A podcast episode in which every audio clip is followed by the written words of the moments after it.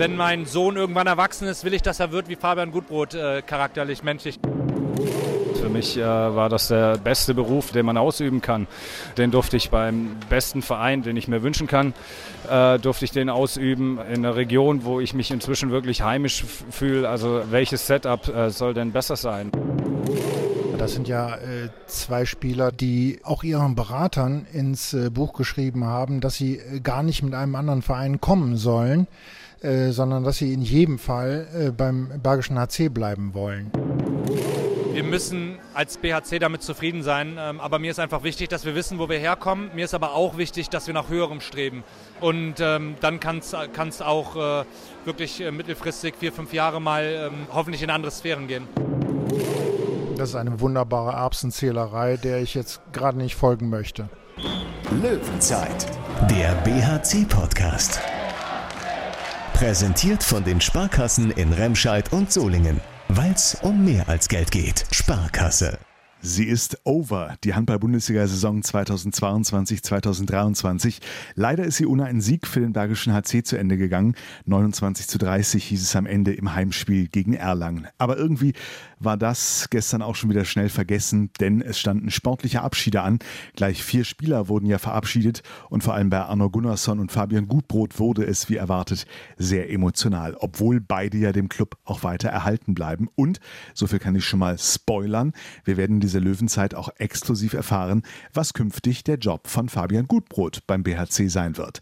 Aber wir werden auch schon mal eine vorläufige Saisonbilanz in dieser Podcast-Folge ziehen und einen Blick nach vorne wagen nicht nur auf den Sommerurlaub von Jörg Föstes, sondern auch auf die kommende Saison. Für die ist Thomas Tom Rademacher aus der Sportredaktion des Solinger Tageblatts nämlich sehr optimistisch. Warum? Das sagt er uns gleich selbst. Ich sage erstmal Hallo Tom. Hallo Thorsten. Ich bin Thorsten Kabitz von Radio SG und damit rein in diese Löwenzeit. Auch wenn es sportlich eigentlich um nichts mehr ging und das Wetter bei 30 Grad eher auf Eisdiele, Freibad oder Garten stand, wollten der BRC und der HC Erlangen den Zuschauern in der Unihalle keinen Sommerhandball bieten.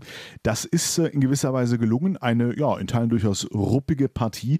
Leider nicht zugunsten des BRC Tom, der irgendwie nicht so richtig in Fahrt, in den richtigen Flow kam, um die Saisonabschlussfeier mit einem Sieg einzuläuten. Tja, das war natürlich ein bisschen ärgerlich, dass man jetzt das letzte Spiel nicht gewonnen hat, weil das war ja naja, durchaus drin. Erlangen war jetzt ähm, bei weitem kein unantastbares Team und äh, zwischendurch sah es ja auch mal so aus. Ähm, also ich fand ähm, viele Konter sehr gut ausgespielt vom BRC, die dann äh, durch Tim Notdorf zum Beispiel reingemacht worden sind. Ich fand auch äh, Abschlüsse, die über Isaac Persson rausgespielt wurden, äh, teilweise richtig stark. Also es waren schon echte äh, gute Momente dabei. Auch Thomas Babak hat äh, viele gute Aktionen vorne gehabt. Aber ja, so nach und nach war es dann eben so, dass der BRC dann doch relativ ja für die Tore eben sehr kämpfen musste und auf der anderen Seite aber Erlangen dann irgendwie weniger. Es waren dann auch einfach so ein bisschen frustrierende Sachen. BRC macht gerade irgendwie ein Tor und dann äh, in, innerhalb von Windeseile äh, trifft Erlangen dann so, so ganz knapp irgendwie in das, in das leere Tor, weil eben noch nicht wieder aufgefüllt war. BRC war eben in Unterzahl. Ähm, also es waren schon so Momente einfach dabei, die das Spiel auch in die andere Richtung hätten gehen lassen können. Insofern wäre der Saisonabschluss mit 32 Punkten ja, natürlich absolut drin gewesen. Das wäre dann auch der elfte Platz gewesen, aber nur gut, sei es drum. Das ist ja jetzt nicht ernsthaft dann eben der Rede wert. Es bleibt natürlich in der Bilanz, wird halt ewig stehen. BRC 2022, 23 30 zu 38 Punkte und nicht eben 32, 36. Und damit Platz 12 in der Abschlusstabelle, einen Zähler hinter Leipzig. Also mit einem Sieg wäre der BRC Elfter geworden. Jetzt ist es Platz 12 vor dem HC Erlangen auf 13, der auch 30 zu 38 Punkte hat, aber das schlechtere Torverhältnis. Hätte, hätte, kann man sich nichts verkaufen. Einen hat es trotzdem zumindest kurzzeitig geärgert. Mit BRC-Trainer Jamal Nagy starten wir in die Stimmen zum Spiel. Rudelfunk. Jamal Nagy jetzt im Vordergrund standen am Ende die emotionalen Verabschiedungen, die sicher auch für dich berührend waren. Wie ärgerlich fandest du es jetzt dann, dass es halt sportlich nicht ganz geklappt hat? Äh, sehr. Ich, ich, ich hätte wirklich, ähm, es geht mir gerade gar nicht so sehr um die Punkte, ich hätte äh, es Arnur und Fabi einfach äh, von Herzen gegönnt, dass sie hier mit einem Sieg abtreten können. Das, das tut mir ein bisschen weh. Ja, zum Spiel gibt es gar nicht viel zu sagen. Ähm, es ist ein Spiel so ein bisschen auf Messers Schneide. Dann geht Erlangen ähm, irgendwann mal mit zwei oder drei weg. Äh, ich glaube aber nicht, dass es heute unbedingt daran lag, äh, äh, dass hier irgendein Team herausragend war und man auf Augenhöhe agiert hat, sondern es war so ein Spiel von Unzulänglichkeiten auf beiden Seiten. Aber schon ziemlich nickelig noch, wie du auch angekündigt hattest, ne? Ja, ähm, absolut. Ich wollte hier kein, kein Abschlussspielchen haben, kein Freundschaftsspiel. Wir wollten Härte und, und, und, und ähm, ja, auch Kommunikation, Ehrgeiz, Willen hier reinbringen und den Zuschauern, die hier hingekommen sind, um, um die beiden Spieler zu verabschieden oder die vier Spieler zu verabschieden, denen auch was bieten da hat Erlangen mitgespielt und deswegen war es ein äh, nickliges Spiel. War das ähm, das Problem in der zweiten Halbzeit, dass Sie dann immer ganz gute Antworten auf eure Tore habt? Also ihr habt euch ja relativ aufgerieben im Angriff, habt aber dann oft auch das Tor gemacht, aber die schnelle Antwort kam halt immer wirklich oft.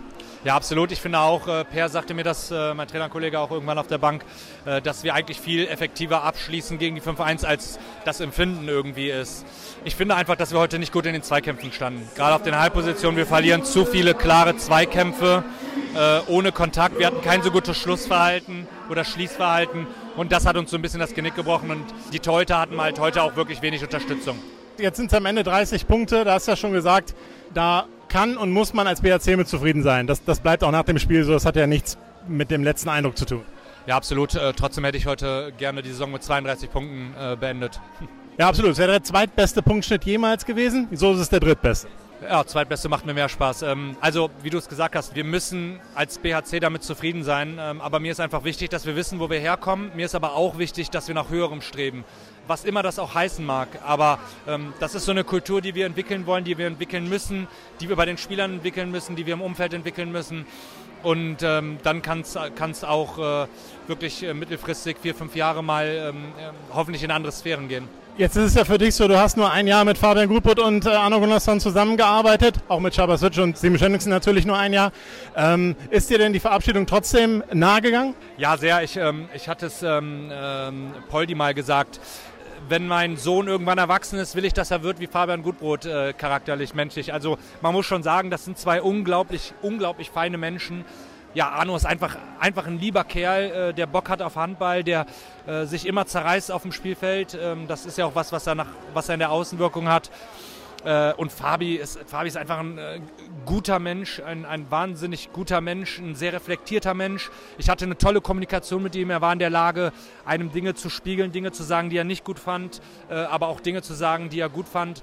Und ähm, ich bin der festen Überzeugung, dass das mit beiden eine, eine sehr, sehr gute Zusammenarbeit wird und freue mich da auch wirklich drauf, dass, ja, dass die menschlichen Beziehungen da so ein bisschen vertieft werden können. Wenn mein Sohn groß ist, soll er charakterlich so werden wie Fabian Gutbrot. Wow, was für ein starkes persönliches Kompliment von Jamal Naji.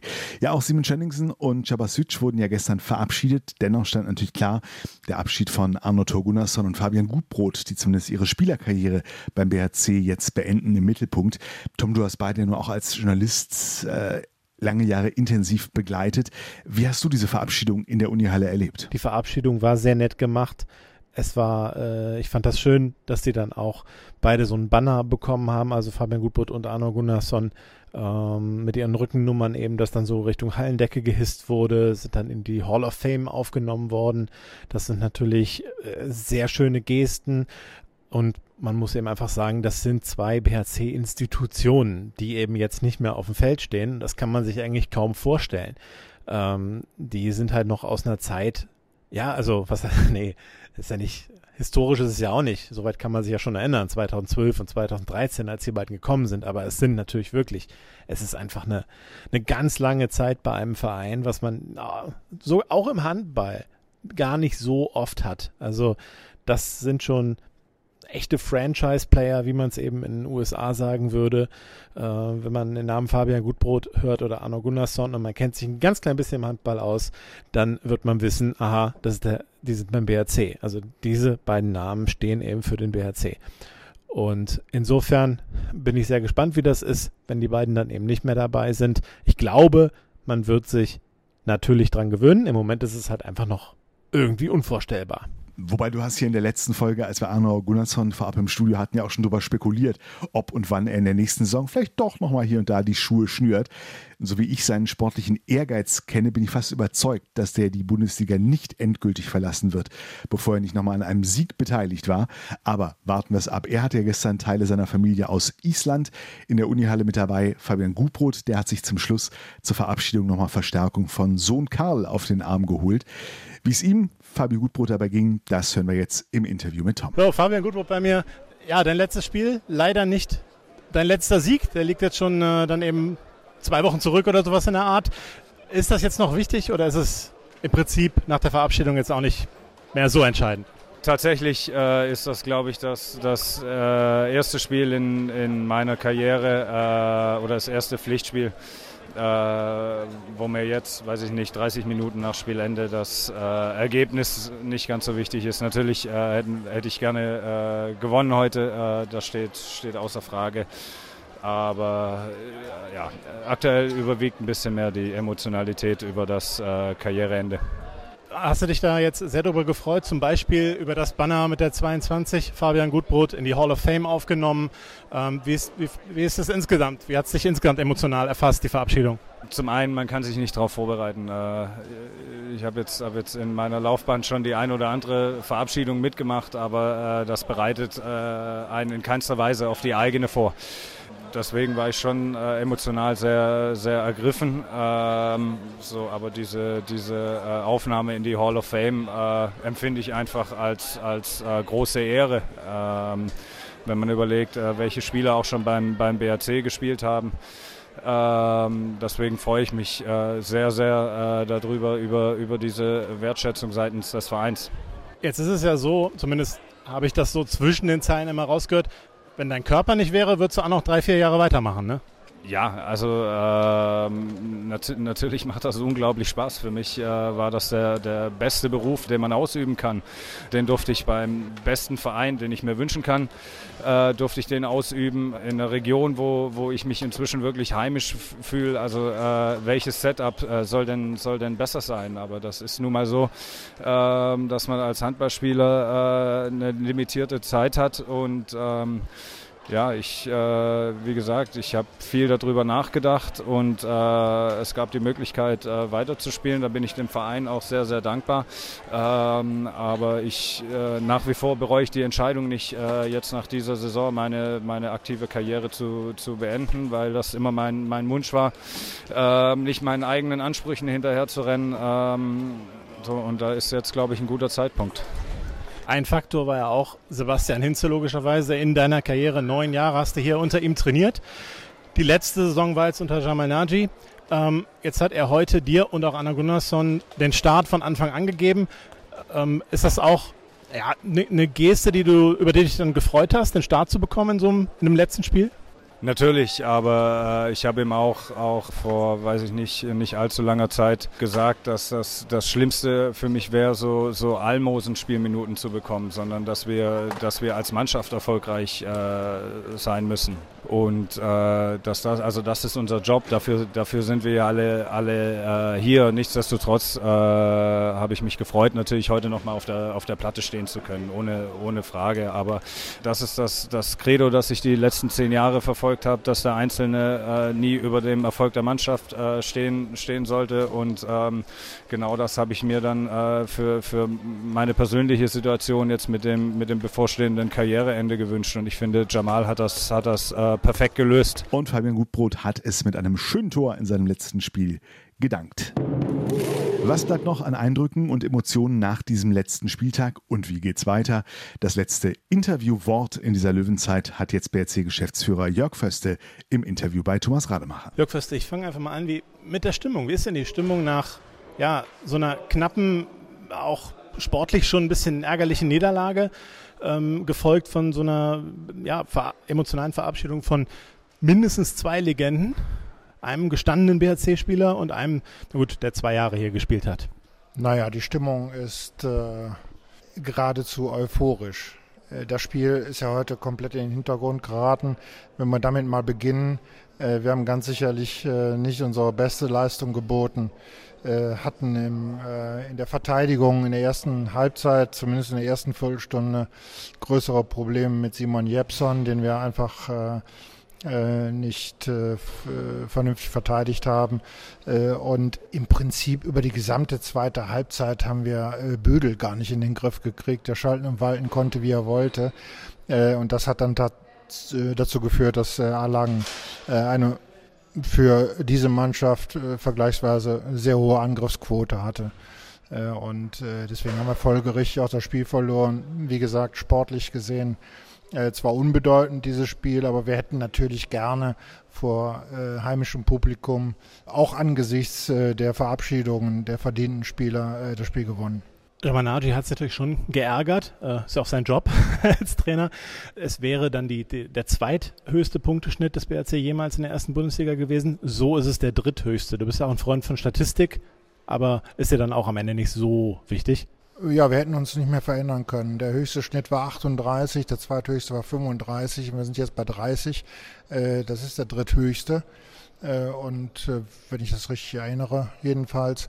Äh, und dieses Abschneiden, wir hatten im letzten Jahr 29 Punkte, ist besser als im letzten Jahr. Und das ist bei einer Saison, wo wir so viel improvisieren, integrieren und neu justieren mussten, für meine Begriffe als großer Erfolg zu werten. Du hast recht. Ähm, ich meinte jetzt den Punkteschnitt, also Punkt pro Spiel. Die 35 Punkte war eine 38-Spiele-Saison. Da haben wir schon mal gerechnet. Wenn jetzt die 32 Punkte gekommen wären, wäre halt der Punkteschnitt besser gewesen als in dieser 35-Punkte-Saison. Korinthenkackerei ein bisschen. Das ist eine wunderbare Erbsenzählerei, der ich jetzt gerade nicht folgen möchte. Na gut, ähm, aber besseres Ergebnis als voriges Jahr. Und ähm, ja, damit können wir das Sportliche abhaken. Danach kam die Verabschiedung ja, von Fabian Gutbrot und von Arno, von Arno Gunnarsson hatte ich wahrscheinlich auch am meisten berührt sozusagen.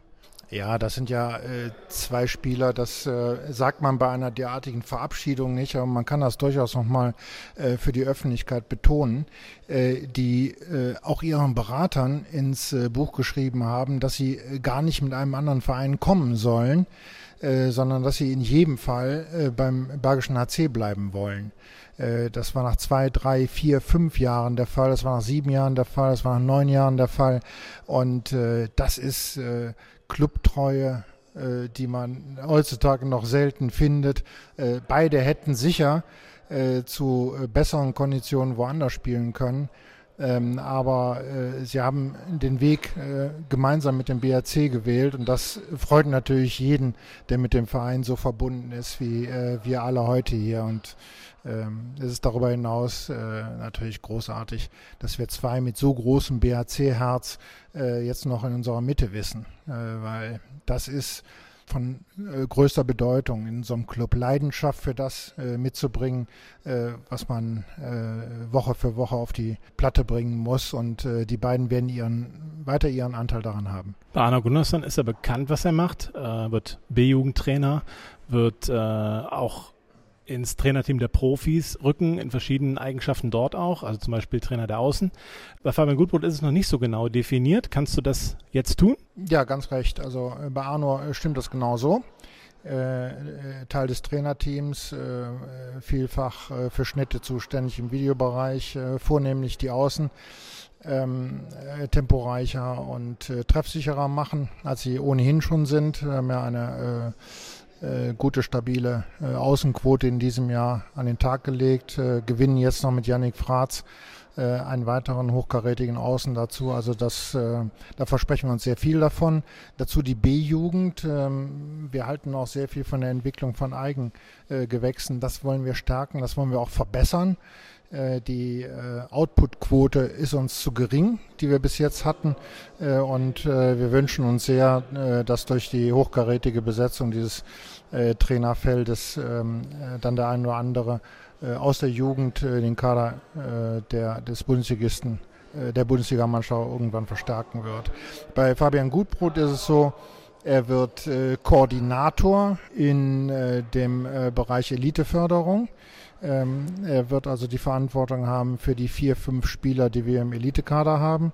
Äh, dazu wird er die ähm, äh, Camps leiten und durchführen, ähm, die wir im Jugendbereich machen, äh, die BHC-Camps, die wir jetzt im Sommer zum ersten Mal beginnen und der wird darüber hinaus eine äh, nicht unwichtige Rolle in der Partner- und Sponsorenbetreuung bekommen, äh, wird also, wenn man so will, äh, Philipp und mich äh, ergänzen äh, in der Ansprache und in der äh, Kultivierung von, äh, von Partnerbeziehungen. Na guck, da haben wir doch noch exklusiv was Neues im Podcast erfahren und haben eine schöne Vorlage für unsere letzte Verabredung vor der Sommerpause.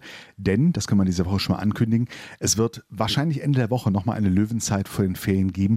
Und da sind wir mit Fabian Gutbrot verabredet und werden sicher genauer nachbohren, was da jetzt so seine To-Dos im Management sind, bei der Partnerbetreuung, beim Elitekader und äh, was es mit neuen Handballcamps auf sich hat. Das dürfte einige jüngere Löwenfans hier sicher schon neugierig machen. Löwenzeit. Ja, Tom, an dieser Stelle aber an dich als unseren Handball- und BRC-Experten auch die erste Fazitfrage. Wenn wir mal in die Bilanz schauen, 14 Siege, zwei Unentschieden, 18 Niederlagen für den BRC, Platz 12 in der Tabelle. Das ist, ich sag mal, solide, aber mit Luft nach oben. 30, 38 Punkte, ja. Das ist ein ordentliches Resultat. Zwischendurch hat man natürlich gehofft, dass es auch ein ausgeglichenes Punktekonto sein könnte oder eben ein einstelliger Tabellenplatz, wo ein ausgeglichenes Punktekonto unter Umständen ja auch reicht. Äh, oder halt vielleicht sogar ein leicht positives. Es war ja vieles drin, weil es gab ja auch extrem, extrem gute Ergebnisse. Aber die erste Saison eben unter äh, Jamal Naji, da ist ja schon vielleicht am Anfang auch was schiefgelaufen. Das war ein Fehlstart mit 4 zu 14 Punkten etwas hart formuliert, aber doch, ja, 4 zu 14 Punkte ist sicher kein guter Start gewesen. Und dafür äh, ist der BRC schon gut rausgekommen, hatte auch super Serien dabei, unter anderem eben dann 14 zu 4 Punkte. Und ähm, ja, es, es fehlt halt immer noch so diese absolute Konstanz, die möchte man natürlich reinkriegen. Nur was mich wirklich, wirklich zuversichtlich macht, dass der BRC nächstes Jahr eine noch bessere Saison spielt als diese, also sprich mit dem Abstieg nichts zu tun hat und wirklich die obere Tabellenhälfte angreift, wie weit das dann noch umgeht, das lassen wir mal dahingestellt sein. Ich möchte mich jetzt nicht auf irgendwelche Punktzahlen oder Endergebnisse äh, festnageln lassen, sowieso nicht, aber ich habe einfach ein extrem gutes Gefühl, weil jetzt zuletzt wirklich, also bestimmt im letzten halben Jahr, eine Mannschaft gespielt hat, die sehr jung ist und die im Kern einfach so zusammenbleibt. Ich glaube, bis auf Tom Kore Nikolaisen der nur bis 24 Vertrag hat, also quasi nur noch die nächste Saison sicher bleibt, heißt ja nicht, dass er nicht auch verlängern kann, bleiben alle Spieler bis mindestens 25 oder so, sogar noch darüber hinaus. Damit meine ich jetzt Spieler wie Lukas Stutzke, Frederik Ladevogel, Alexander Weck, äh, Isaac Persson, Noah Bayer, Elias Scholtes vor allem auch, Tim Notdurft, alles noch junge Spieler, ähm, kann man ja so sagen, die auch länger noch an den BHC gebunden sind und die noch besser werden. Und dazu hat man noch etablierte Starke wie Christopher Rudek, Peter Johannesson im Tor, ein gutes Gespann, die auch beide noch länger beim BHC bleiben.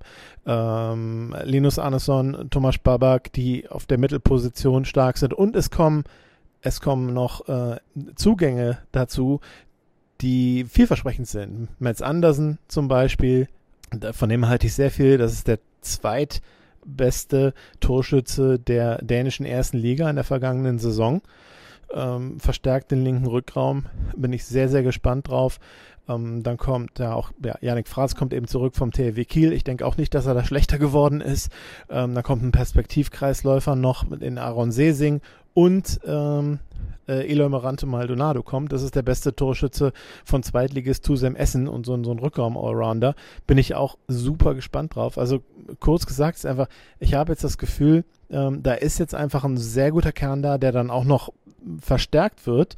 Äh, und dieser Kern verbessert sich in sich noch, ohne dass jetzt Spieler irgendwie auf einem absteigenden Ast wären wenn man es jetzt böse sieht, dann wird am ehesten vielleicht Linus Andersson so ein bisschen nachlassen, aufgrund seines Alters, aufgrund seiner hohen Belastung.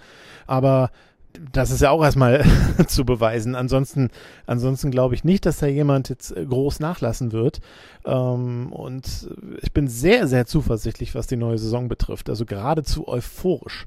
Äh, wenn das nicht jetzt vielleicht schon ein bisschen sehr früh erzählt ist nach dem letzten Spieltag. Aber ich denke, äh, man kann es doch mal erwähnen. Absolut will ich dir nicht widersprechen und werden wir auch gerne in der nächsten Folge nochmal vertiefen.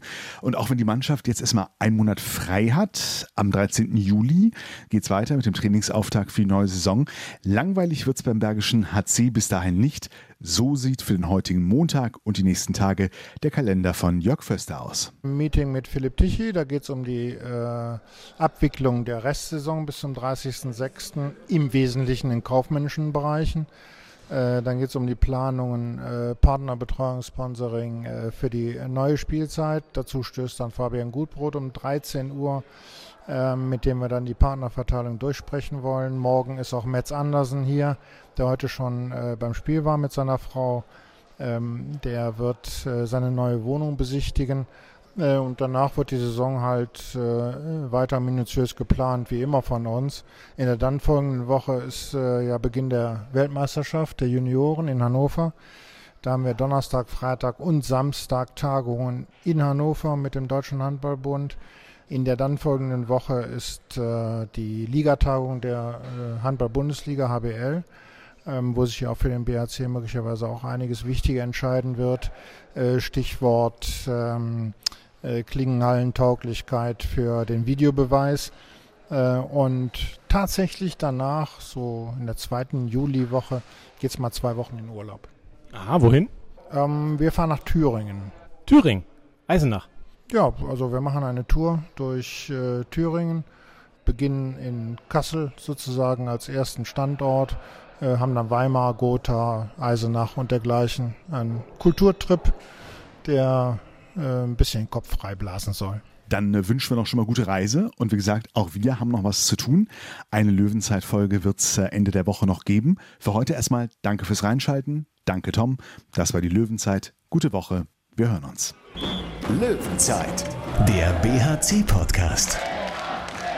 Präsentiert von den Sparkassen in Remscheid und Solingen. Weil es um mehr als Geld geht. Sparkasse.